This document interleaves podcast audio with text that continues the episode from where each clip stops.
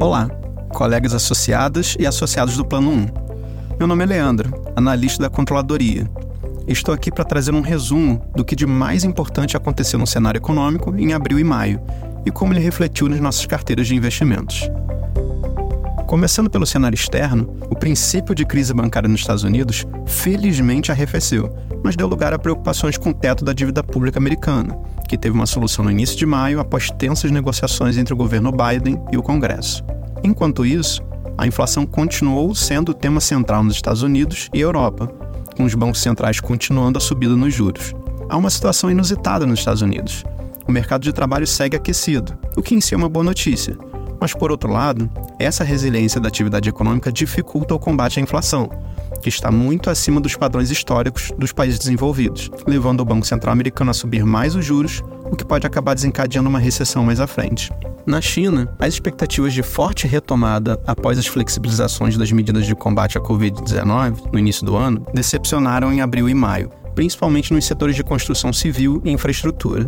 Com isso, o preço do minério de ferro teve forte queda. Esse é um fator que sempre ficamos atentos na Previ, por conta dos efeitos na cotação da Vale, o principal ativo do Plano 1. No Brasil, o segundo trimestre começou com uma sequência de boas notícias que animaram o mercado. O arcabouço fiscal foi aprovado pelo Congresso, o que contribuiu para a melhora do humor dos mercados locais. Os juros de longo prazo caíram fortemente, valorizando os títulos públicos federais, principalmente os de prazos acima de 5 anos. E o Ibovespa teve alta de mais de 6% em abril e maio. No entanto, a estabilidade da dívida pública no longo prazo ainda é um ponto de atenção, pois a nova regra fiscal prevê a necessidade de crescimento da arrecadação do governo, algo que depende de crescimento econômico consistente, já que a carga tributária do país é considerada elevada.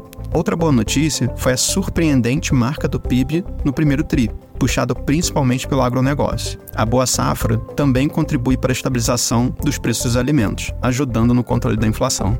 No entanto, o Bacen manteve a Selic em 13,75% ao ano, tendo como justificativo o cenário global e as expectativas de inflação no longo prazo, que ainda estão acima da meta do Banco Central, que é de 3% a partir de 2024. Vamos agora aos números do Plano 1 em abril e maio.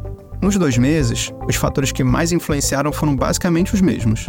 Do lado positivo, a carteira de renda variável teve valorização próxima ao Ibovespa, de cerca de 6%, e a queda nos juros de longo prazo fez a carteira de títulos públicos federais classificados como títulos para negociação valorizar nesse mesmo patamar, principalmente os de prazos acima de 5 anos. Tivemos também a contribuição da carteira de títulos classificados como mantidos até o vencimento, que tem mais de 100 bilhões de reais e que não sofre volatilidade no mercado, gerando retornos consistentes e alinhados à necessidade do plano. Por outro lado, o principal ativo do plano, a Vale, teve queda acentuada em abril e maio, acumulando mais de 25% em 2023. Como comentei há pouco, essa variação é reflexo principalmente da dinâmica do preço internacional do minério de ferro. Podemos dizer que a variação negativa nessa magnitude, em uma empresa do porte e robustez da Vale, equivale a um cenário de estresse, para se ter uma ideia, essa queda no segundo trimestre de 2023 é muito maior do que a Vale teve no auge da pandemia, em março de 2020, quando os mercados de todo o mundo sofreram um dos maiores abalos de todos os tempos. Essa é a prova de como o nosso plano 1 é forte e resiliente, pois, mesmo diante de um cenário tão adverso, em seu principal ativo, o plano segue muito próximo do equilíbrio. Fechamos maio com um déficit de aproximadamente 3 bilhões, o que, diante do patrimônio de mais de 220 bilhões, é bem pouco expressivo. Além disso, vou dar aqui um spoiler do resultado de junho que em breve terá um novo vídeo com mais detalhes no nosso canal do YouTube. Tivemos forte resultado em nossas carteiras de ativos, o que trouxe o plano de volta ao terreno do superávit. E, para frente, seguimos muito bem posicionados. No Brasil, o ambiente econômico doméstico dá sinais de melhora, com avanço na aprovação da reforma tributária e grande expectativa pelo início dos cortes da taxa Selic, fundamental para a aceleração da atividade econômica.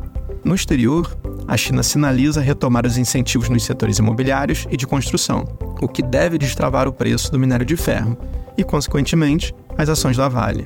Enfim, seguimos firmes em nossa missão de garantir o pagamento de benefícios a todos nós associados de forma eficiente, segura e sustentável. Veja os números detalhados na aba Prestação de Contas no nosso site e siga o perfil Previ Oficial nas redes sociais para ficar sempre por dentro de tudo o que acontece na nossa Previ. Um abraço e até a próxima!